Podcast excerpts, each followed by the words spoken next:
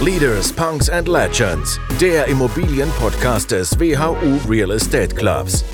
Wir sprechen mit Szenenköpfen und geben tiefe Einblicke in die Immobilienwelt. Die Gastgeber am Mikrofon sind Josephine und Patrick. Welche innovativen Startups werden die Zukunft der Immobilienszene gestalten? Venture Capital Experte Marc Haré gibt uns in dieser Folge einen Einblick in die Welt der PropTechs und UrbanTechs und erklärt, welche Unternehmen in diesem Bereich besonders vielversprechend sind. Ein komplexes, jedoch ebenso sehr spannendes und informatives Gespräch erwartet euch. Herzlich willkommen, Marc, zu unserer heutigen Ausgabe unseres WHU Real Estate Podcasts. Als aktiver Immobilien-Startup-Investor hast du eine Vielzahl von Investitionen getätigt und setzt so wichtige Akzente für unsere Zukunft. Du investierst nicht nur für bekannte Gesichter, sondern hast auch für eine der größten Immobilienunternehmensgruppen, die Signa, ein Venture-Portfolio aufgebaut. Unser Thema soll heute die Stadt der Zukunft der Immobilienszene sein. Und zu Beginn wäre es schön, wenn du dich einmal kurz in ein paar Sätzen vorstellst. Ja, erstmal äh, hi Josephine, hi Patrick, äh, vielen Dank, dass ich heute hier äh, zu Gast sein darf. Vielleicht ganz kurz zu meiner, meiner Person äh, und, und meinem Lebenslauf. Ich habe 2013 bei der Nordel im Debt Capital Markets Bereich angefangen, äh, bin dann 2016 äh, gewechselt zu einem kleinen Fintech-Fonds in, in Köln, zu der DVH Ventures, habe da ein Fintech Early Stage Portfolio mit aufgebaut mit einem ganz fantastischen Team, ähm, tollen Leuten, hatten eine sehr gute Zeit in Köln. Als der Fonds dann ausinvestiert war, bin ich Anfang 2019 äh, gewechselt zur Signa-Gruppe ähm, mit dem Auftrag, äh, damals die Signa Innovations, dann später Signa Equity aufzubauen. Das ist ein 30 Millionen Single-LP-Fund gewesen, der auf äh, PropTech äh, fokussiert hat vor allem. Und äh, seit Anfang äh, letzten Jahres, seit äh, Anfang 2022, habe ich gemeinsam mit der Katharina dann äh, die 2BX gegründet. Das ist ein unabhängiger Venture-Fonds, ähm, fokussiert auf Pre-Seed und Seed ähm, im Bereich alles rund um Städte der Zukunft, Urbanität, wir nennen das Urban Tech. So, also ich bin jetzt äh, seit über sieben Jahren im, oder seit bald sieben Jahren im Venture Capital, äh, bin Finance Guy, äh, Business Law Background. Ähm, und äh, äh, ja, fühle mich im Venture Pool wohl, vor allem in der Frühphase. Super happy und super dankbar, dass ich die Gelegenheit habe, mit so tollen Leuten zusammenzuarbeiten. Ähm, und äh, das kann ich heute auch sagen, den Weg aus dem Banking rausgeschafft habe. Ja? ähm, das habe ich mir vor, vor acht Jahren sicherlich äh, so nicht ausmalen können, dass das diesen Weg geht. Das ist sehr schön. Ja. Sehr schön. Ja, da hast du ja wirklich schon viele Stationen in deinem Leben über die Jahre hinter dir. Also von der Strategieentwicklung bis hin zum Investmentmanager für Dieter von Holzbrick Ventures bis hin zur Signer Group, dann wie du gerade gesagt hast. Welche Aufgaben haben dich denn am meisten begeistert oder wo hast du am meisten gelernt? Kannst du das so sagen? Ja, ja also ich glaube, äh, gelernt habe ich in jeder Station unfassbar viel und ich muss auch tatsächlich sagen, wahrscheinlich im letzten Jahr dann noch am allermeisten, ja, weil es nochmal ein Unterschied ist, ob du für jemand anders arbeitest oder am Ende dann dein eigenes Unternehmen quasi aus dem, aus dem Nichts aufbaust, äh, wenn auch nicht alleine, sondern gemeinsam mit tollen Partnern. Aber ähm, da war die Lernkurve sicherlich am steilsten. Wenn ich zurückgucke auf meinen Lebenslauf, dann war sicherlich eine der, der prägendsten äh, Stationen äh, meine ersten Jahre im Venture Capital bei der, bei der DVA Ventures in Köln damals. Ja, also kannst du dir vorstellen, ich kam aus dem Banking, ja, da hatte ich verstanden, okay, es geht irgendwie um, um kleine Zahlen, um große Zahlen, um vermeintlich komplexe Produkte, ja, und äh, habe aber Anzug und Krawatte getragen und in einer 6000 Mann Organisation gearbeitet und kam dann in ein sehr sehr kleines Team. Wir waren damals fünf Leute inklusive mir und ähm, waren plötzlich war plötzlich an der Vorfront äh, ähm, der Technologie in meinem Sektor damals ja. Und das war unfassbar spannend. Ähm, hatte von Tuten und Blasen keine Ahnung im Venture Capital. Ähm, das Team hat mir das quasi von der von der Pika auf äh, beigebracht. Von Banking verstand ich halt ein bisschen was. Das hat mir sehr geholfen ähm, dann auch mich im Fintech-Bereich damals zu tummeln. Ähm, und das war sicherlich die Zeit, wo ich ähm, den größten Sprung gemacht habe, wo ich vor allem meine Passion für Venture Capital entdeckt habe. Ja, also eine sehr, sehr, sehr, sehr prägende Zeit. Ähm, und dann bei der, bei der Signa damals muss man auch sagen, groß ohne Netz und doppelten Boden. Ja, ähm, dann am Ende ja auch oder Großteil der Zeit als Geschäftsführer diesen Single-LP-Fonds aufgebaut. Auch eine sehr, sehr prägende Zeit, ähm, wo ich dann das Gelernte quasi das erste Mal auf eigene äh, Faust äh, umsetzen konnte. Ähm, ja, also ich bin, bin sehr happy ja, und ich bin vor allem sehr froh, dass das ähm, Lernen immer weitergeht. Ja? Ähm, was aber auch immanent ist, wenn du mit so fantastischen Leuten zusammenarbeitest, wie zum Beispiel die Gründer in unserem Portfolio. Das sind alles super smarte Leute, sind alle klüger als ich. Ja? Ähm, äh, und da lernst du jeden Tag was von denen. Das ist echt großartig. Ja, super. Du hast es eben gerade schon erwähnt. Äh, vor einem Jahr ungefähr hast du gegründet und äh, ja, hast nun dein eigenes Unternehmen 2BX. Für alle die, die den Podcast hören und 2BX noch nicht kennen, äh, magst du einmal erklären, was ihr genau macht? Ich probiere es ganz, ganz kurz zu halten. Genau. Also wir sind ein äh, klassischer Venture Capital Fonds. Ähm, wir investieren von Pre-Seed bis Seed. Ähm, 250.000 bis 2 Millionen initial äh, europaweit in äh, alle in Unternehmen, die sich in irgendeiner Art und Weise mit äh, Urbanität auseinandersetzen und äh, einen Tech-Enkel haben. Ja, das heißt über Technologien skalieren. Das ist 2BX in a nutshell. Ja. Jetzt, äh, ich steig mal ein. Äh, also erstmal, ich kann natürlich äh, zu deinem ja. äh, Hintergrund als Ex-Banker und jetzt sehr stark im Immobilienbereich, äh, finde ich viel Anklang. Ist bei mir ähnlich. Was mich als erstes interessiert ja. ist, als Ex-Banker jetzt stärker im Immobilienbereich, beziehungsweise, ich glaube, man kann auch schon fast PropTech sagen. Äh, also vielleicht die erste Frage, kann man PropTech sagen? Und zweitens, wie kam es zu diesem, zu diesem Wechsel? Ja. Genau. Also vielleicht an, an allererster Stelle, nein, finde ich nicht, dass man PropTech sagen Spannend. kann. Ja, also wir haben, ich habe äh, das, was wir mit 2 das, was wir mit 2BX machen, ähm, äh, hat sicherlich Schnittmengen mit dem, was so allgemein als PropTech bezeichnet wird. Aber ähm, am Ende äh, glaube ich, ein ganz starker Belief, ähm, PropTech, so wie es heute strukturiert ist, was wir darunter verstehen. Es ist immer noch eine sehr junge Assetklasse äh, unter dem Schirm äh, der Venture Capital Vertikalen, die du dir so angucken kannst. Ähm, aus unserer Sicht aber äh, nicht zeitgemäß und deutlich zu kurz gegriffen an vielen Punkten. Ja? Ähm, das hat was damit zu tun. Und da kommt dann vielleicht auch der der, der Switch her oder was finde ich an diesem Bereich ähm, so spannend oder warum habe ich mir ausgesucht, in dem Bereich selber einen, einen Fonds aufzulegen? Wenn du dir anguckst, wie ähm, Städte funktionieren, ja, als Schmelztiegel unserer Gesellschaft, mit äh, wir erwarten äh, da mal so als einen Zahlenraum, wir erwarten bis 2050 äh, einen Zuwachs im urbanen Raum von über 40 Millionen Menschen in Europa. Ja, das ist, um das mal in Proportion zu packen, ja, das ist halt fast zehnmal Berlin. Ja, also räumlich. Müssen wir uns das einfach mal vorstellen in Europa. Also nur in urbanen Räumen Zuwachs. Und die Infrastruktur, auf der wir aufsetzen, was sind denn urbane Räume? Das ist im Wesentlichen, also es gibt zwei Dinge, die das sind. Das sind einmal Mobilitätswege, also Straßen, Wege. Das andere ist Real Estate. Ja, das ist die Infrastruktur, auf der wir leben. Ja, und mit der wir jeden Tag permanent interagieren. Und das macht sie so absolut einzigartig. Ich kann sie in der Regel nicht bewegen, deswegen heißt ja auch immobil. Ja?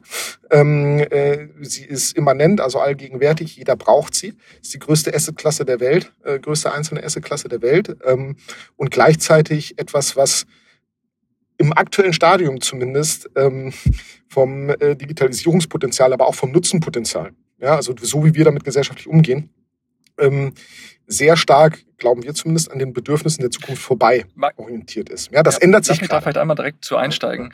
Äh, typischerweise, wenn man die Begriffe Venture Capital und Immobilien zusammen in einem Mund nimmt, dann sagt man meistens, das passt gar nicht zusammen, weil ähm, Immobilien, Real Estate, super viel, äh, typischerweise Brick and Mortar äh, Geschäft, äh, da hat Venture Capital nichts zu suchen und auch keinen Platz.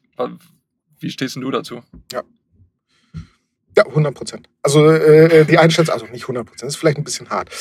So, ich glaube, es gibt da zwei große, zwei große Misskonzeptionen oder Missverständnisse. Ja? Also zum einen, was du vollkommen richtig gesagt hast, wegen Brick und Mortar. Ja? Einen Ziegelstein kannst du mal nicht digitalisieren. Ja gut, reden wir mal nicht über das Metaverse, weil wirst du trotzdem nass, wenn es regnet. Ja, ähm, also du hast ein gewisses Attachment zu tatsächlicher Infrastruktur und das geht nicht weg. Ja, und das hat Implikationen auf die Geschäftsmodelle, die sich in diesem Bereich tummeln und wie sie funktionieren. Das heißt, es gibt fast nichts in dem Bereich. Wir kommen gleich zu einem Block, was es gibt. Ja, aber es gibt die, die wirklich spannenden, technologisch spannenden Geschäftsmodelle mit einer tiefen Wertschöpfung. Die haben immer eine immobile Komponente oder eine Asset-Komponente. Das heißt, sie haben immer CapEx-Bedarf, massiv. Ja, und das hat, äh, das ist so in der Kerndefinition von Venture Capital genau das, was du nicht machen willst. Ja, du willst OpEx finanzieren und du willst irgendwo Skalierung haben. Ja, und äh, Infrastruktur lässt sich nun mal nur begrenzt skalieren. Ja, Full Stop. Ähm, und das ist die große Problematik im Venture Capital. Und was wir, also an der Schnittmenge zwischen Venture und, und Real Estate, was wir gesehen haben in den letzten Jahren, sind so Themen wie Prozessdigitalisierung. Und das sind so simple Themen oder also vermeintlich technologisch simple Themen wie Accessibility. Ne? Also wenn wir uns Classifieds angucken, wir gucken uns Scout an, ist am Ende wenn du mich fragst, Scout 24 ist ein PropTech. Ja? So, also Classifieds der alten Schule, das ist so die erste Digitalisierungsschwelle, wo du erstmal Access, also Zugang ähm, äh, an irgendeiner Art und Weise ähm, digitalisierst. Dann haben Lass wir, uns vielleicht, ja, also du, ja, du hast jetzt schon ganz viele Begriffe in den Raum geworfen, Classified, CapEx, OpEx, PropTech. Ähm, bevor wir jetzt hier so hardcore einsteigen, lass uns doch vielleicht mal anfangen. Also typischerweise würde ich sagen, jemand, der sich mit Immobilien beschäftigt, kennt das wie das, das Standardgeschäft, ja, Makler-Dasein. Und jemand, der sagt, ja, ich bin noch vielleicht ein bisschen, ein bisschen cooler, ich mache noch ein bisschen was anderes, der kennt noch den Begriff PropTech. Frage an dich, das ist ja nicht alles, was es gibt und du hast ja einen großen Einblick. Kannst du uns vielleicht mal so einen simplen Überblick geben, wenn wir über Digitalisierung im Immobilienbereich sprechen, was haben wir denn da alles? Und dann können wir ja auch so langsam mal dahin übergehend, äh, was ihr dann auch mitmacht. Ja, also wir haben, äh, wir haben erstmal alles, was sich so direkt um die äh, Immobilie dreht. Ja, ähm, die äh, so Themen wie Digitalisierung des Property- und Asset Managements. Das sind so sehr niedrigschwellige, ähm, äh, technologisch sehr niedrigschwellige Themen, also wo es darum geht, dass du Portfoliodaten generierst, wenn du jetzt ein großer Asset Manager bist, hast mehrere Immobilien. Ja, dann haben wir das ganze Thema ähm, äh, Energie- und Verbrauchsdatenmanagement, Submetering, wo sich so ähm, der aktuelle Markt vor allem auf, auf Techem, Ista, Kalorimeter, Brunata aufteilt in Deutschland. Das kennt aber jeder. Also Heizkostenabrechnung kennt jeder Immobilienbesitzer. Das ist einfach ein beschissenes Thema. Ähm, äh, ja, funktioniert ja auch nicht richtig. Ne? Das ist eine Legacy-Infrastruktur. Es gibt die, gibt jetzt äh, zunehmend funkende Infrastruktur. Es kommen neue Player in den Markt, wie zum Beispiel eine Comgy, die halt auf einem eigenen Operating System Heizkostenabrechnungen automatisieren und zwar komplett automatisieren können. Dann hast du das ganze Thema ESG, was irgendwie an den Energiedaten dranhängt, wo es darum geht, ähm, überhaupt mal Verbrauchsdaten zu assessen, ein vernünftiges, einen vernünftigen ESG-Footprint zu erstellen, der aktuell vor allem auf E, also den Environmental Impact fokussiert. Ja, dazu brauchst du erstmal Daten. Das heißt, ihr, ihr merkt schon, das ist sehr niedrigschwellig. Ne? Es geht erstmal darum, überhaupt ähm, äh, festzustellen, was für Datenpunkte habe ich ja, und daraus überhaupt erstmal eine Transparenz und eine Sichtbarkeit herzustellen. Das ist so das, was sehr eng an der Immobilie passiert, gerade aktuell. Du hast dann so simple Sachen wie IoT, äh, ähm, Themen oder IoT-Technologien, wo es um Zugangskontrollen geht oder Aufzugswartung. Ne, das ist aber alles noch extrem niedrigschwellig von der eigentlichen technologischen Innovation. So, was, wo es dann schon deutlich komplexer wird, ist, wenn wir uns äh, die Immobilie der Zukunft vorstellen ja, und uns überlegen, okay, die Immobilie zukünftig wird wahrscheinlich ein kleines Kraftwerk sein. Du wirst Solarpaneele auf dem Dach haben und du wirst irgendeine Speichermöglichkeit brauchen im Haus. So. Das heißt, die Immobilie selbst bekommt neue Funktionen und neue Rollen im Quartierskontext und auch im städtischen Kontext. So, und da wird's dann richtig spannend und da wird's dann auch deutlich technologischer. Ja, weil wenn du, wenn du dir jetzt überlegst, das muss, kann man mal aus dem Fenster gucken, dass auf jedem Dach Solarpaneele liegen. Ja, und du dir überlegst, okay, wie steuere ich jetzt das Netz? Ja, das Netz muss stabil sein in der Stadt. Das heißt, ich muss Einspeise, Einspeisungen kontrollieren, ich muss Verbrauch kontrollieren, ich muss gegebenenfalls zwischenspeichern. Dann merkst du schon, dass deutlich mehr Dimensionen dazukommen als rein, ich gehe in ein Haus oder in ein Gebäude rein, zum Wohnen oder zum Arbeiten und gehe irgendwann wieder raus. Ja? Ähm, ähm, und im Rahmen dieser komplexen Zusammenhänge ergeben sich dann immer weitere neue Geschäftsmodelle und neue äh, Herausforderungen, die du technologisch lösen kannst. Ein anderes Thema ist ähm, sogenannte Nutzungsneutralität von Gebäuden. Das heißt, ich muss ein kommerzielles Gebäude umnutzen können, relativ niedrigschwellig, also kosten, ähm, äh, ähm, kostengünstig. Ähm, also sprich, ein Bürogebäude muss ich relativ schnell zu einem Hotel umnutzen können oder zu einer Retailfläche oder vielleicht zu einem Lager oder vielleicht zu wohnen. Warum? weil ich in der Lebenszyklusbetrachtung des Unternehmens gar nicht weiß, ja, ähm, äh, was in 30 Jahren in, äh, in dem Objekt nachgefragt ist. Ja, äh, das heißt, ich habe einen Veränderungsbedarf, der, der zunimmt. Ja, so, das, das sehen wir überall. Mm. Und das muss ich heute in der Planung berücksichtigen. Da gibt es Technologien wie zum Beispiel BIM, also Building Information Management Systeme, ja, wo es darum geht, einzelne Komponenten oder Gebäude komplett auf BIM zu planen. Das ist eine Technologie, die wird schon sehr lange äh, diskutiert, ist in der Penetration aktuell aber noch nicht so tief im Markt drin, wird aber aus unserer Sicht Standard werden und auf BIM aufsetzen kannst du dann neue Modelle entwickeln und neue Geschäftsmodelle entwickeln. So, also das sind so mal, um, um mal so ein paar Beispiele zu bringen. Ja, ähm, vielleicht ein, ein letztes ganz kurzes Beispiel, wenn wir um, um Nutzung oder Nutzungsarten von Gebäuden reden. Wir haben in der Vergangenheit sehr singuläre Nutzungsarten gehabt. Ne? Also ihr kennt das auch, wenn ihr heute eine Stadt anguckt, da gibt es Wohnquartiere, dann gibt es, kennen wir auch Gewerbegebiete, gibt es Industriegebiete. Ja, und das ist in der, in der, im Namen und in der Definition ja schon drin, dass diese Gebiete oder diese Quartiere einen einzigen Nutzen haben. Ja, nämlich entweder Wohnen oder Gewerbe oder Industrie oder Einkaufen. Ja, die klassische Einkaufsstraße in der Innenstadt. Wir glauben, dass du in der Zukunft integrativere Konzepte brauchst, ne, um sowas wie 15-Minuten-Städte zu ermöglichen, ja, können wir nicht in Spandau ein äh, Wohngebiet haben und ein Gewerbegebiet äh, in äh, Tegel und die Leute bewegen sich von Spandau nach Tegel, so, sondern wir müssen in Spandau quasi alles anbieten können. So. Ähm, und durch, diese, durch diesen veränderten Bedarf geht auch eine Veränderung ähm, der Nutzung der Immobilie, geht, ist, geht damit einher. Das heißt, ich muss zum Beispiel Mobilitätslösungen in der Immobilie anbieten. Ich muss Distributionslösungen für Logistik anbieten in der Immobilie. Ich muss Nahversorgung anbieten und anders distribuieren. So, und das hat natürlich einen Einfluss darauf, wie Immobilien geplant werden, wie Immobilien sich auch rechnen und wie das Anforderungsprofil an die Immobilie selbst aussieht. Ja, sehr spannend. Du hast jetzt gerade schon die Stadt der Zukunft ein bisschen angesprochen und welche Rolle, neuen Rollen die denn äh, adaptieren muss. Was sagst du denn, spielen Startups und auch Venture Capital in Zukunft dafür eine Rolle? Oder welche Ideen sollten Startups bringen? Mhm. Wenn ich da, also wenn ich wüsste, welche Ideen Startups bringen sollten, ja, dann würde ich wahrscheinlich selber gründen. Und das ist ja das Charmante äh, an, an, an meinem Job. Äh, ich muss ja die Ideen nicht selber haben, ja, sondern ähm, wir können uns angucken, wo sich der Markt äh, hinentwickelt und können dann gucken, ob das, was sich entwickelt, irgendwo mit den Thesen, die wir haben, äh, einhergeht oder ob echte Probleme gelöst werden. Ne? Ich glaube, und auch das, um das mal in Zahlen auszudrücken. Ne? Wir haben für uns mal ausgerechnet, so die ähm, Sektoren in Europa, die sich im Urban, im urbanen Bereich oder in der urbanen Wertschöpfung ähm, tummeln, haben in Europa laut unserer Definition und Berechnung ungefähr ein Marktvolumen von äh, drei, äh, jetzt muss ich, drei Trillionen ja, äh, Euro. So, äh, warte, Billion, sorry, drei Billionen Euro jährlich.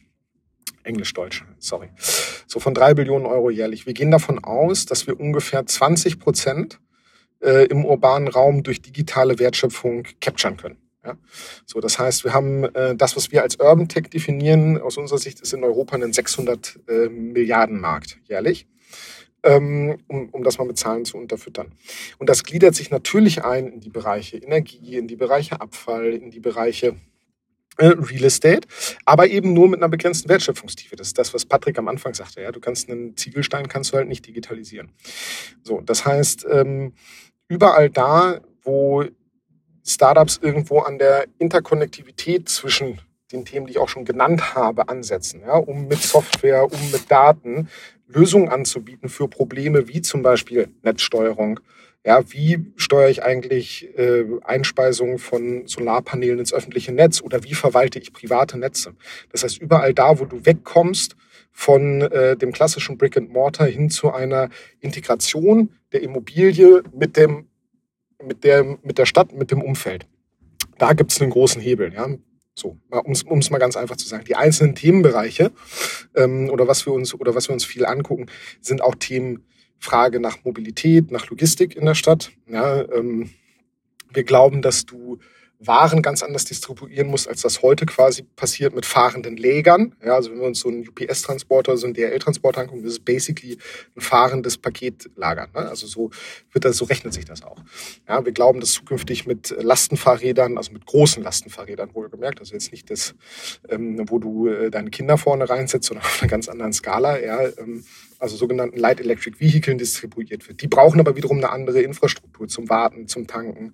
Ja, das sind so Themen. Elektromobilität spielt eine große Rolle. Ähm, Shared Mobilität spielt eine große Rolle. Wir glauben, dass so in Städten zukünftig eigene Autos oder Individualmobilität deutlich abnehmen wird oder Individualverkehr abnehmen muss, auch damit wir überhaupt die wachsende Masse an Menschen sinnvoll durch die Städte bewegen können. Mhm. Und wie sieht es denn aktuell eigentlich, du hast gerade von diesem unfassbar großen Marktvolumen gesprochen, wie sieht denn aktuell eigentlich die Landschaft der Investitionen von Venture Capital im Immobilienbereich aus? Ja, so wie es überall aussieht äh, gerade. Ähm, das heißt, was heißt das? Wobei, mit, ja, wobei, genau, genau, wo, wobei mit ein paar Ausnahmen. Ne? Also wir haben in den letzten, äh, das wisst ihr auch, wir haben in den letzten äh, zwei, drei Jahren haben wir eine unfassbare Rallye gehabt ähm, im, im Venture Capital Marktverdopplung hier over hier teilweise gesehen in Europa. Das hatte was damit zu tun, dass ähm, Geld unfassbar billig war. Ja, ähm, und wir Bewertungen gesehen haben jenseits von Gut und Böse und gerade der gesamte Venture Capital Markt, ich sag mal, in so eine Rezession ist vielleicht ein bisschen zu viel, aber es ist jetzt gerade mal so ein bisschen Katerstimmung angesagt, äh, nachdem zwei Jahre Party war. So. Ähm, das ist jetzt im, im PropTech-Bereich oder generell auch in dem Bereich, in dem wir uns tummeln, gar nicht groß anders. mit ein, zwei Ausnahmen. Die Themen, die ich adressiert habe, und ich mache auch gleich ein Beispiel dafür, die Themen, die ich adressiert habe, die gehen halt nicht weg. Das ist jetzt nicht, da hat jetzt Konsumverhalten keinen Einfluss zu, sondern wir reden hier über Unternehmen, die, relevante gesellschaftliche Probleme probieren zu lösen.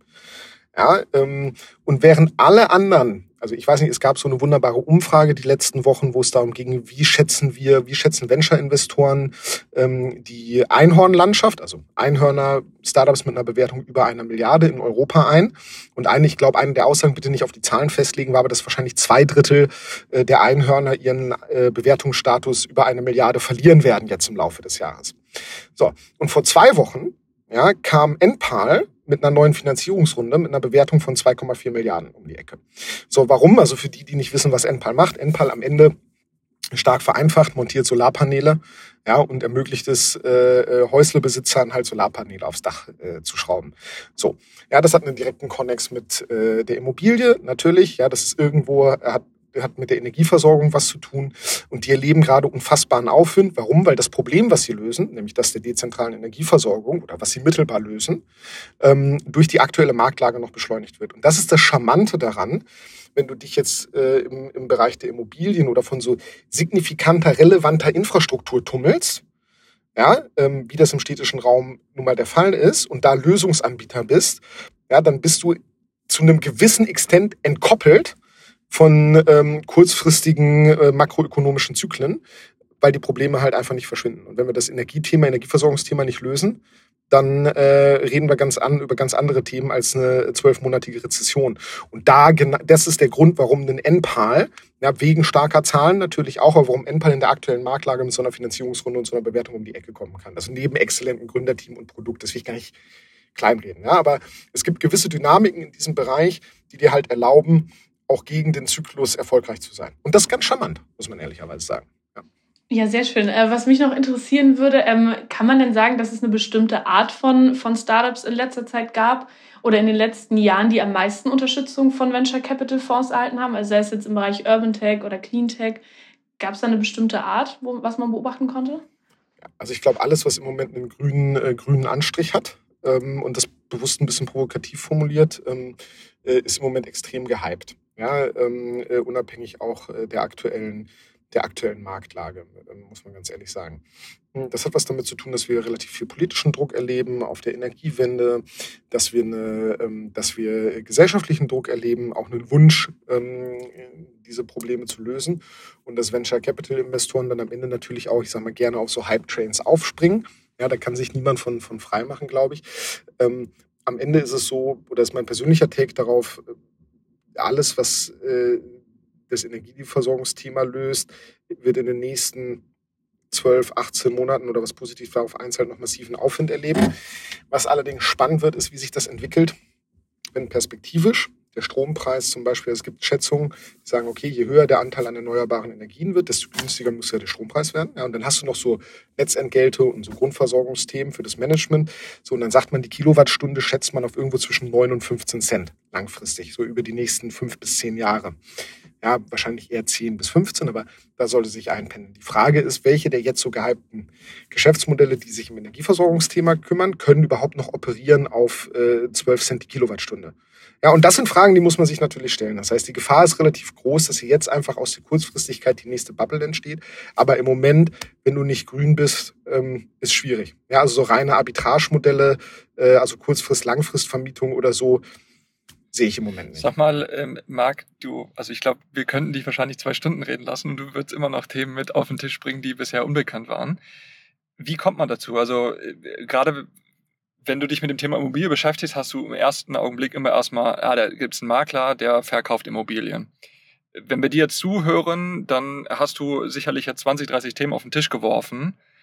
Und wir wollen ja gleich auch nochmal über die Stadt der Zukunft sprechen. Aber wie kommt man da überhaupt hin? Also wie kann man sich eine, eine Meinung zu bilden? Wie kann man rausfinden, was in der Zukunft dann eigentlich spannend sein wird in dem Bereich? Weil sicherlich viele unserer Zuhörer haben natürlich mit Immobilie zu tun, aber überlegen wir immer was in dem Bereich zu gründen. Und es ist ja jetzt nicht so, dass ich mir mal, also ich gucke mir einen Marketplace an und sage, naja, da habe ich irgendwo ein Need, sondern ich muss ja wirklich das Thema Immobilie in Tiefe verstehen. Ja. Ja. ja. Äh, 100 Prozent. Ne, außer ich mache ein Arbitragemodell. Ja? So, aber also ich möchte ein Beispiel machen für eine, für eine Company, da sind wir auch direkt disclosen, ja, da sind wir in unserem Single LP Fonds drin investiert, die glaube ich ein ganz gutes Beispiel dafür ist. Das ist Evernest, weil du jetzt ein sehr, also du hast jetzt ein, ich sag mal vergleichbar, du hast jetzt mal den Makler angesprochen. Dann gucken wir uns mal Evernest an. Ja, wir hatten das eigentlich gegründet. Gegründet hat das äh, der Christian Evers ähm, äh, mit der äh, Luisa gemeinsam und ähm, Christian war äh, vorher Vorstand bei Engel und Völkers. Ja, äh, der hat halt äh, sehr lange in der Industrie gearbeitet, ja, und hat dann daraus mit dem Wissen, was er hatte, Evernest gegründet. So, Company entwickelt sich großartig. Und warum ist das in diesem Bereich so wichtig? Das, es gilt für fast alle B2B-Themen, ja, die zumindest auf einer etwas größeren Skala unterwegs sind. Aber du musst die Wertschöpfung und die Dynamiken in der Industrie richtig einschätzen können und kennen. Ja, und das ist nichts, also auch für, für die Gründungsinteressierten, ja, äh, in dem Bereich, ähm, äh, ich sag mal, die spannenderen, aus meiner Sicht spannenderen, komplexeren Modelle zu gründen. Ja, das ist nichts, was dir vom, vom Sketch einfällt. So, das kannst du nicht auf einem weißen Blatt Papier einfach so designen, sondern du musst in der Branche aus meiner Perspektive. Du musst Erfahrungspunkte gesammelt haben an verschiedenen Stellen in der Branche und so haben wir das auch gemacht. Ne? Also am Ende, wir haben viel mit Immobilienentwicklern geredet, wir haben uns Gebäude angeguckt, wir haben uns äh, angeguckt, was sind eigentlich die makroökonomischen Fragestellungen, die wir, die wir lösen müssen, wo investiert eigentlich die EU gerade rein, ja, ähm, mit ihren Programmen auch um die äh, UN SDGs, also die United Nations Sustainable Development Goals äh, zu fördern, so die ja so große politische Initiativen und, und auch Fördertöpfe im Moment hervorbringen vorbringen. So. Und du kommst natürlich immer zurück, dass der Ankerpunkt für alles, ja, also auch in Städten, die Immobilie ist. Ja, aber dass die Immobilie im Status quo halt von der Wertschöpfungstiefe überhaupt nicht das abdeckt, was wir in Zukunft eigentlich mal, brauchen. Dann lass uns doch direkt das Thema ja. mal nehmen, also äh, Stadt der Zukunft. Bevor wir jetzt noch mehr Leute abschrecken und sagen, gründet nicht im Immobilienbereich, wir wollen ja, dass, äh, dass da was passiert. Lass uns doch mal an deinem Wissen teilhaben. Was bedeutet für dich Stadt der Zukunft? Und ihr habt ja auch bei euch so ein paar Eckpfeiler mit aufgenommen. Lass uns an deinem Wissen mal teilhaben, was heißt Stadt der Zukunft. Ja. Pass auf, ich, hab, ich möchte zu dem, was du gerade gesagt hast, zum Abschrecken von Gründung, das Thema können wir kurz parken, möchte gleich noch was sagen. Ja, äh, aber dann sage ich erstmal was zur Stadt der, zur Stadt der Zukunft.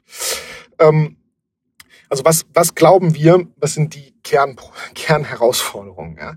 ähm, so diese makroökonomischen Trends ähm, und wo können wir die vor allem schon sehen? Ja? Ähm, ein Beispiel, was ich immer ganz gerne mache, ist das Thema ähm, Klimawandel, ja, und da ganz konkret Climate Change Adoption. Ja, also was heißt eigentlich, welche Effekte haben wir eigentlich auf unsere Lebensräume in Europa, wohlgemerkt, durch den Klimawandel? Ja, und jetzt mache ich mal zwei Beispiele.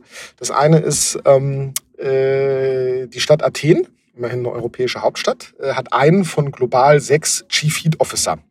Äh, die Dame heißt Eleni Merivelli, Merivelli glaube ich, und die hat ein sehr, sehr schönes Interview in der New York Times gegeben und hat gesagt, ja, guck mal, wenn wir, wenn der Klimawandel so weitergeht, also die 1,5 Grad können wir einsacken, das halten wir nicht, das Ziel, die 2 Grad, das wird schon sportlich und wenn wir uns irgendwo dazwischen einpendeln und wir die Stadt nicht verändern, Athen, dann wird die Stadt Athen in 10 bis 15 Jahren, und das Wort, was sie benutzt hat, ist inhabitable also unbelebbar oder unbewohnbar.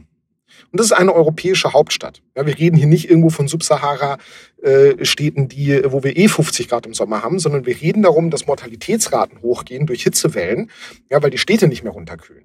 So. Und das zweite Beispiel, was damit einhergeht, ist Paris. Ja, ähm, äh, die Stadt Paris hat eine Initiative, um die Stadt runterzukühlen, wird äh, in Paris in den nächsten 10, 12 Jahren ungefähr 30 Prozent der Straßen aufgebrochen. Ja, warum? Weil du Flächen entsiegeln musst und Grünflächen schaffen musst, um mikroklimatisch die Stadt runterzukühlen im Sommer, um die bewohnbar oder belebbar zu machen, wenn es heiß wird. So, welche Implikationen hatten das? Ja, ich weiß nicht, wann ihr das letzte Mal in Paris mit dem Auto unterwegs wart. Ja, äh, ja, warum? Also machst du halt nicht, weil du bist ja nicht bescheuert. Ja, das ist ja, das ist super schmerzhaft, wenn man das mal gemacht hat. Ja, weil die Stadt heute schon am äh, logistischen Kollaps ist. So, jetzt überleg mal, du nimmst 30 Prozent der Verkehrswege weg. Was bedeutet das denn dafür? Wie können sich Menschen in der Stadt bewegen? Wie können wir Güter in der Stadt bewegen? So. Und da kommen neue Konzepte auf. Konzepte wie die 15-Minuten-Stadt, ja, die es in Kopenhagen schon gibt. Da gibt es jetzt sogar schon eine 7-Minuten-Stadt, wo es darum geht, dass du alle Bedürfnisse des täglichen Lebens innerhalb von 15 Minuten möglichst ohne Individualverkehr irgendwie erreichen kannst. Arbeiten, einkaufen, Arzt, Schule, so all diese Themen. Das heißt, wir werden deutlich integrativere Städte sehen. Ja, wenn du mich jetzt fragst, wird es hängende Gärten geben oder, oder mehr grüne Gebäude? Ja, glaube ich schon, aber das sind nicht die spannenden Fragen, sondern die spannenden Anf Fragen ergeben sich aus den Problemstellungen, die ich gerade beschrieben habe und wir, darauf kennen wir noch nicht alle Antworten. Ja, um es kurz zu machen, Städte der Zukunft werden diese Fragestellungen beantworten müssen, sonst werden sie schlicht nicht mehr lebenswerte Lebensräume sein. Ich Gibt es denn da momentan? Nee, ja. ich, ich, vielleicht noch eine letzte Anmerkung dazu. Ähm, also ich erinnere mich irgendwie, ich glaube, während meiner Kindheit gab so es so eine Serie, die heißt Futurama. Ich weiß nicht, ob, ob ihr die noch kennt, ja, aber ähm, ja. das ist irgendwie so, wenn ich Klar. an die Stadt der Zukunft denke, irgendwie so spacey, fancy äh, Sachen. Sag uns du noch ja. mal, vielleicht kannst du so zwei, drei, vier Buzzwords mitgeben. Was hat die Stadt der Zukunft? Wo müssen wir auch mit drauf gucken? Und dann darf Josephine ihre Frage stellen. Ja, Mikromobilität, ja, also ein, also ein Riesenthema. Ja, ähm, die Fragestellung, wie bewegen wir uns Menschen, ja, möglichst effizient. Ähm, das zweite Thema ist äh, urbane Logistik. Das ist die Frage, wie bewegen wir Güter möglichst effizient. Ja, die dritte Frage ist ähm, äh, Grundversorgung bei äh, einer sich verändernden Demografie. Ja, ähm, also die Frage, wie sorgen wir überhaupt dafür, dass Infrastruktur wie, Super, also wie Supermärkte accessible sind für die Mehrheit der in Städte lebenden Menschen, also der demografische Wandel, ist ein Riesenthema. Ja, ähm, und äh, das, äh, das vierte Thema äh, ist wahrscheinlich, oder ist aus meiner Perspektive, ist ähm, lebenswerter Wohnraum. Ja? Ähm, mein, meine, meine Antithese da ist immer, ähm, ich glaube, es ist in, in Shanghai gibt's die Cage People, ähm, werden die ekelhafterweise genannt. Das sind Menschen, die wohnen basically in so kleinen Käfigen. Das ist dann nur so ein Bett, weil sie sich mehr nicht leisten können in der Stadt. So, und das sind auch Fragen. Also wollen wir das? Ich hoffe nicht. Ich will es nicht bei uns in Europa haben. Ja, und das heißt, wir müssen Antworten äh, in der Quartiersentwicklung ähm, bringen. Wie, wie können wir die Städte für die breite Masse, für die Mehrheit der Bevölkerung ähm, lebenswert gestalten? Ja, meine Frage bezieht sich ja auch so ein bisschen darauf, gibt es ja momentan spannende Technologien, von denen du uns ein bisschen erzählen kannst oder auch in Richtung Blockchain, äh, künstliche Intelligenz? Was benutzen da Startups gerade oder was, was kommt da auf uns zu? Ja, Blockchain möchte ich mich nicht zu äußern. Ähm, äh, also habe ich, hab ich eine starke Meinung zu, aber das wird den Rahmen sprengen. Ähm, also, gegeben dem, was ich auch ganz am Anfang gesagt habe, ne, wir sind in einem in Sektoren unterwegs, die eine sehr niedrigschwellige digitale Penetration haben aktuell. Ja, also sprich, da gibt es noch nicht so viel. Ja, das höchste der Gefühle ist mal so ein paar IoT-Sensoren oder irgendwie das intelligente Verknüpfen von, von Daten oder Teilautomatisierung von Prozessen. Das heißt, wir reden hier über die Implementierung von Technologien, die in anderen Branchen im E-Commerce ähm, äh, oder auch ähm, in, in, in der Finanzbranche sogar teilweise ähm, schon äh, bekannt und implementiert sind. Ne? Das ist jetzt technologisch erstmal nicht so ultra spannend. Natürlich gibt es so grundlegende Technologien, die gewisse Geschäftsmodelle erst ermöglichen. Ja? Also äh, die höhere Verfügbarkeit von Rechenkapazitäten, ähm, die Frage von oder die, die, ähm, die uns überhaupt erst ermöglicht, tatsächlich echte ähm, Neural Network Lösungen anbieten zu können, ja, oder in, in ein Produkt zu implementieren und nicht bloß so Decision Tree Algorithmen. Ja, äh, das äh, wird ähm, gewisse Produkte massiv nach vorne, nach vorne bringen. Hm, aber basically reden wir hier erstmal in der Breite über grundlegende Digitalisierung, weil auch BIM zum Beispiel ist ein ganz wichtiges Schlagwort in der, in der Immobilienindustrie. Also ja, ist erstmal nichts weiter als die Digitalisierung von Informationen, die heute auf dem Blatt Papier vorhanden sind. Ja. Ja. Und die Visualisierung. Aber also da muss man ehrlich zu sich selbst sein. Ja? Das, es ist so niedrigschwellig aktuell. Ja? Ähm, genau. Und vielleicht in dem Kontext aber dann auch nochmal zu der Frage, ähm, äh, die ich geparkt habe, abschreckend, äh, ist es abschreckend zu gründen oder nicht in dem Bereich? Ja? Ähm, ich finde, da steckt ganz viel drin in der Frage. Ich glaube nicht, dass es einfach ist, in diesem Bereich zu gründen. Ja, weil es sehr komplex ist. Ich glaube aber, dass wenn man in diesem Bereich gründet, und das ist ein Aufruf, du nicht nur, ja, das ist halt mehr als einfach nur ein stumpfer Marketplace oder ein Arbitragemodell. Ja, das hat eine gesellschaftliche Signifikanz.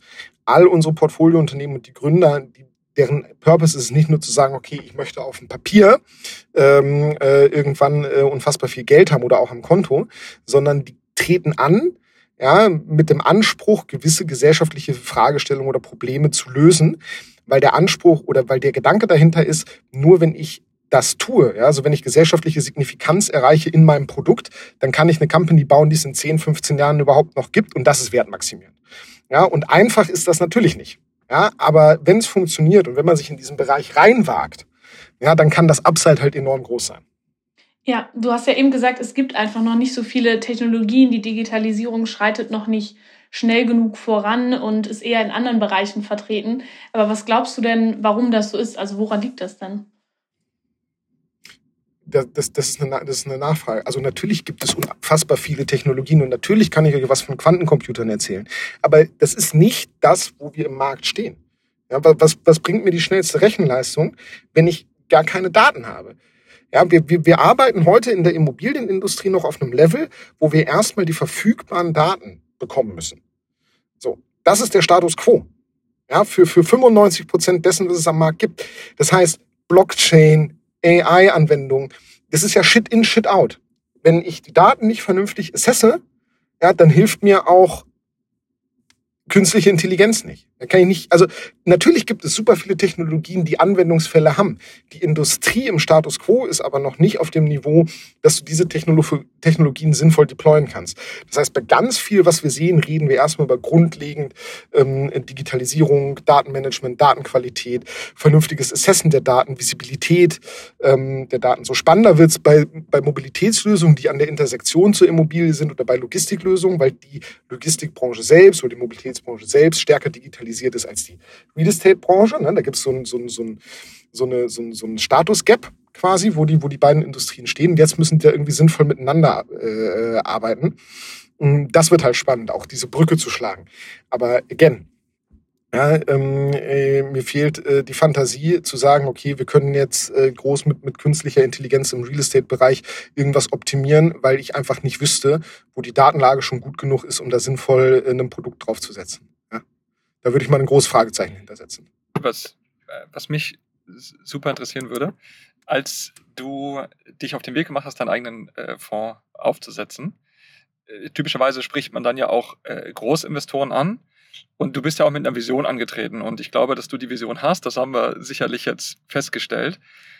Wie entwickelt sich denn äh, sowas, wenn man dann auch mit den Investoren spricht? Weil ich würde mal vermuten, dass die Leute, die bei dir investieren, die sind in der Immobilienszene oder äh, beschäftigen sich sehr viel damit. Kann man sagen, bist du derjenige, der dann sagt, hey Mensch, ja, statt der Zukunft, wir müssen uns jetzt um äh, Nachhaltigkeit kümmern und es gibt hier folgende Modelle?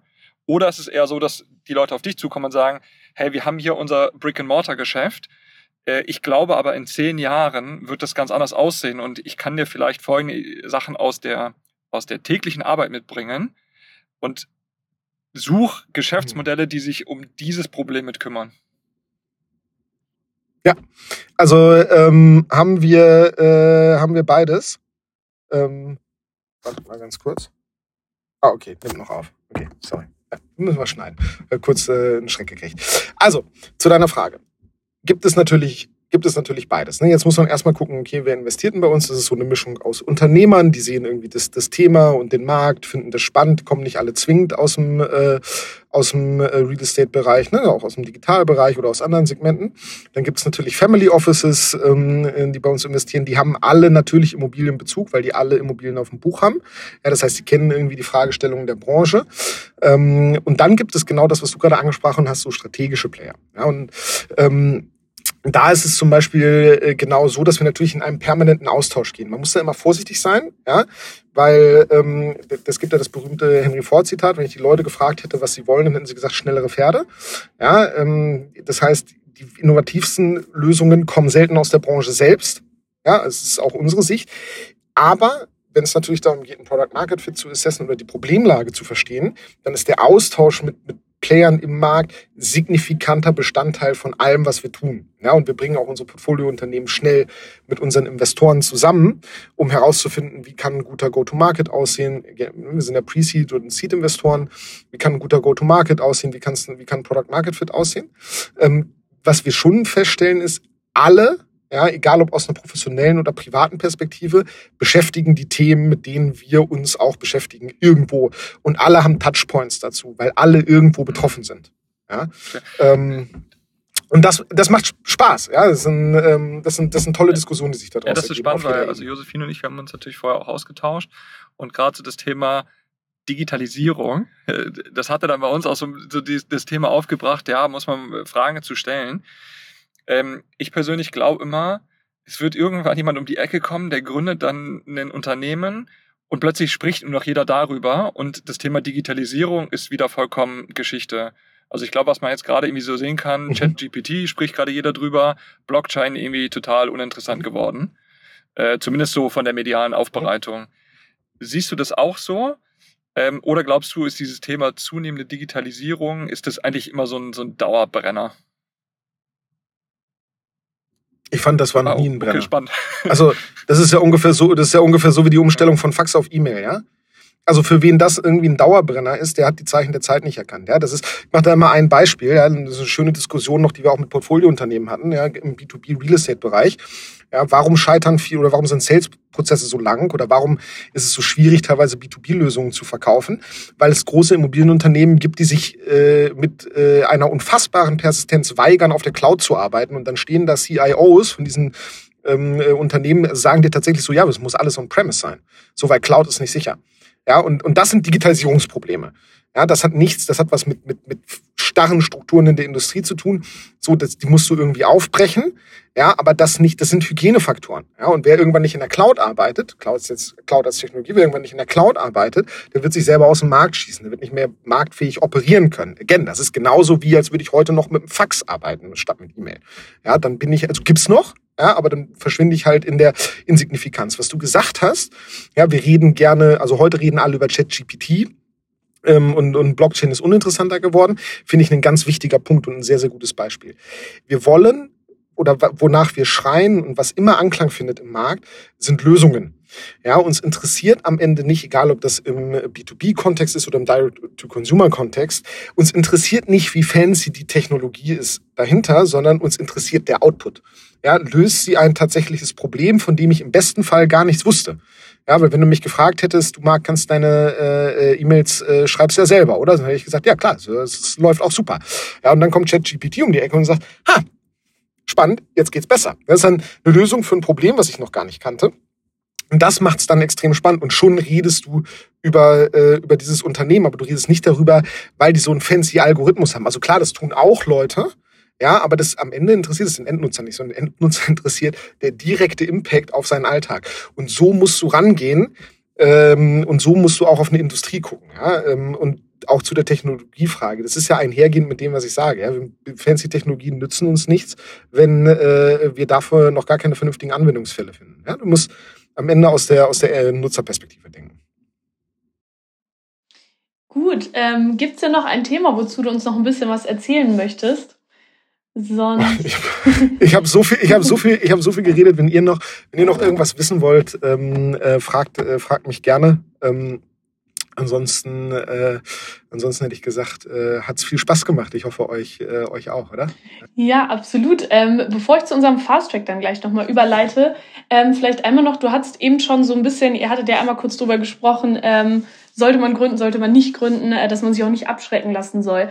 Was kannst du denn vielleicht Studenten, Young Professionals oder allgemein auch Immobilieninteressierten einfach so kurz und knackig mit noch auf den Weg geben? Machen. Einfach machen. Ja, ist nicht, ja, it is so simple, ja. Ich wollte nie meinen eigenen Fonds gründen, ja. Irgendwann war es dann immanent, haben wir einfach gemacht. Ja, und das war dann auch, das war dann auch eine relativ kurzfristige Entscheidung, ich habe nie drüber nachgedacht. Ich habe das nicht langfristig geplant nicht. Und ich glaube, die beste Zeit ähm, äh, zu gründen äh, ist tatsächlich äh, aus, dem, aus dem Studium raus oder, oder danach mit einer Handvoll Erfahrung mit einem tollen Team, ja, äh, und zwar einem möglichst diversen Team. Und das ist mir wichtig tatsächlich mitzugeben. Ja, also kann ich auch nur aus unserer äh, Perspektive sagen, ähm, und das tut mir jetzt auch bei der Audience leid, aber drei WHU-Studenten bekommen von uns kein Investment. So, Punkt. Ja, weil, und ich werde auch sagen, warum. Ähm, da geht es mir nicht darum, äh, dass die nicht super ausgebildet sind, super smart. Das ist ne, eine der besten Schulen äh, in, in Europa. Frag los. Aber gleiche Schule, gleiches Mindset, gleiche Ausbildung. Ja, und da glauben wir, das ist ein struktureller Disadvantage. So. Ja, das heißt, sucht euch gute Gründerteams, sucht euch diverse Gründerteams und zwar nicht Geschlechterdiversität, sondern Background-Diversität. Das ist wichtig, weil das erhöht Perspektive auf Themen und je komplexer Themen sind, desto mehr Perspektive brauche ich oder desto mehr Perspektiven brauche ich, um Lösungen anbieten zu können. Und das wird letztendlich zum Erfolg führen. Was, was würdest so. du sagen? Also ähm, jetzt hast du die WHU ausgeschlossen, was glaube ich jetzt erstmal nicht, nie, äh, perspektivisch nicht, nicht so schlimm ist. Ja, wir wollen ja noch ein paar andere Leute mit ansprechen, aber was glaubst du, wo müsste ich gucken, um diese Background-Diversität zu, herzubekommen? Ist wahrscheinlich sehr breit gefragt, weil es am Ende auch abhängig von der Thematik ist, ne? Genau. Genau, ist mega abhängig von der Thematik. Ich glaube, es empfiehlt sich immer, es empfiehlt sich immer ähm, äh, Menschen, mit denen man schon mal zusammengearbeitet hat. Im, äh, also vielleicht auch klarstellen, ich habe die WHU ja nicht generell ausgeschlossen. Ich habe das prototypische drei WHU-Studenten weiß männlich, äh, das habe ich ausgeschlossen. Ja, ähm, so. Es gibt tolle Programme, äh, Entrepreneurs First oder dergleichen, ähm, äh, die sich auch auf Founder Matching fokussieren. Es gibt das Entler, die Entler-Programme. Ähm, so, ich würde ich würde mich lange mit der Frage auseinandersetzen, in welchen Bereichen möchte ich gründen. Ähm, äh, und da gibt es, wie gesagt, da gibt es unterschiedlichste ähm, tolle Programme. Und ich würde mir auch Zeit lassen, das richtige Team zu finden ja? ähm, und die richtigen Leute zu finden. Ähm, das ist, und am Ende muss es ein persönlicher Match sein. Ja? Ähm, so haben wir uns bei 2BX auch gefunden, die Katharina und ich, die haben ein ganz anderes Profil. Also meine, meine Co-GP. Sag mal kurz, was hat sie für ein ähm, Profil? Muss ich sagen, ja. Katharina ist Ex-Operator, ja, also die hat im Gegensatz zu mir mal wirklich gearbeitet und Dinge aufgebaut. Ich, ich bin ja so ein Excel-Schubser, ne? also so ein, so ein BWL-Klugscheißer dann am Ende. Ähm, Katharina hat äh, bei Flaconi äh, war die eine der ersten Mitarbeiterinnen, hat das Unternehmen auf äh, über 100 Millionen Umsatz mitbegleitet, Einkauf verantwortet, Managementwechsel, strategischen Investor und Übernahme mitbegleitet. Ähm, also die hat da einmal alles gesehen ähm, und war danach COO ähm, äh, bei Store2B ähm, und da habe ich sie dann rausgeholt. So und die, das ist eine Operatorin bei Hard. Ja, ähm, äh, die hat alles schon mal mitgemacht. Und das ist etwas so, und da muss man auch ehrlich sein, das führt zu Reibung, auch im Gründerteam. Und die große Herausforderung ist es, diese Reibungspunkte produktiv zu bekommen. Aber es gibt nichts Schlimmeres, als wenn bei eklatanten Themen in einem Gründerteam alle beiden oder drei Gründer sagen, nee, super, sind wir uns einer Meinung. Ja, das ist der erste Indikator, dass das nicht funktionieren wird. Und sag mal, ja? wenn ich jetzt eine Idee habe äh, und ich bin jetzt der Excel-Schubser, spreche ich dann besser dich an oder spreche ich dann eher die Katharina an? Kommt drauf an, wen du sympathischer findest auf dem Foto, hätte ich jetzt gesagt. also es ist eine harte persönliche, ist eine harte persönliche, harte persönliche Entscheidung, aber ähm, äh, äh, sprich uns an, sprich unser Team an. Ja? Ähm, äh, wir, wir, wir hören allen zu und, und freuen uns über jeden, äh, jeden äh, Kontakt. Ähm, äh, genau. Also alles, was, in, was, was irgendwo mit diesem Thema Urbanität zu tun hat, gerne reach out zu uns. Ähm, wir haben ein fantastisches interdisziplinäres Team, äh, auch auf der Investment Manager Ebene, ähm, äh, unterschiedlichste Kompetenzen äh, und Lebensläufe.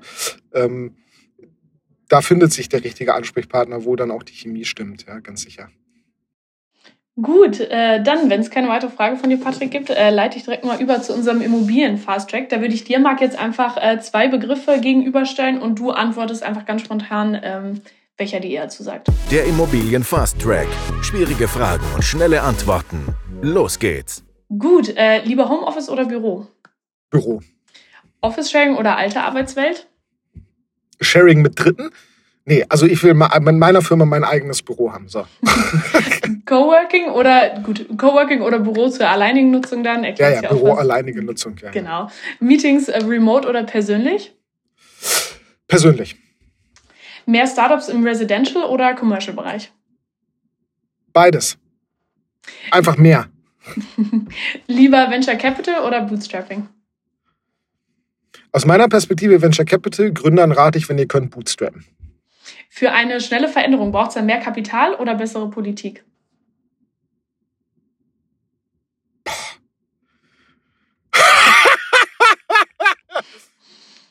mehr Gründer. Gut. Wann sehen wir denn das erste Unicorn im äh, PropTech-Bereich? Sehen wir überhaupt eins? Aus meiner Sicht ist NPAL ähm, äh, PropTech, das habe ich schon gesagt, und damit haben wir es auch schon. Gut, und wird es in fünf Jahren noch Makler geben? In zehn Jahren auch? Ganz sicher, ja, 100 Prozent, ja. Gut, und dann äh, zum Abschluss unsere Frage. Siehst du dich denn selbst eher als Leader, Punk oder Legend? Das ist ja fies, ne? So. äh, aber ich glaube, ich glaub, meine, meine Selbstwahrnehmung wäre, es ist am ehesten Punk. Ja. Ähm, äh, hätte, ich, hätte ich gesagt. Sehr schön. Ja, lieben Dank, Marc, für deine spannenden Insights und deinen Input. Ähm, ich wünsche dir alles Gute auf deinem Weg und lieben Dank, dass du heute bei uns warst. Ja, ja Dank geht zurück. Es hat mir viel Spaß gemacht. Ähm, äh, ich hoffe euch auch und ich hoffe, ihr habt rausbekommen äh, aus, aus mir, was ihr wolltet. Ähm, insofern äh, danke für die Einladung. Das hat mich wirklich sehr gefreut und jederzeit gerne wieder. Ähm, insofern, ja, danke, Josephine, Patrick. Ciao. Danke dir, Marco, und viel Erfolg noch. Ciao, ciao. Leaders, Punks and Legends, der Immobilienpodcast des WHU Real Estate Clubs.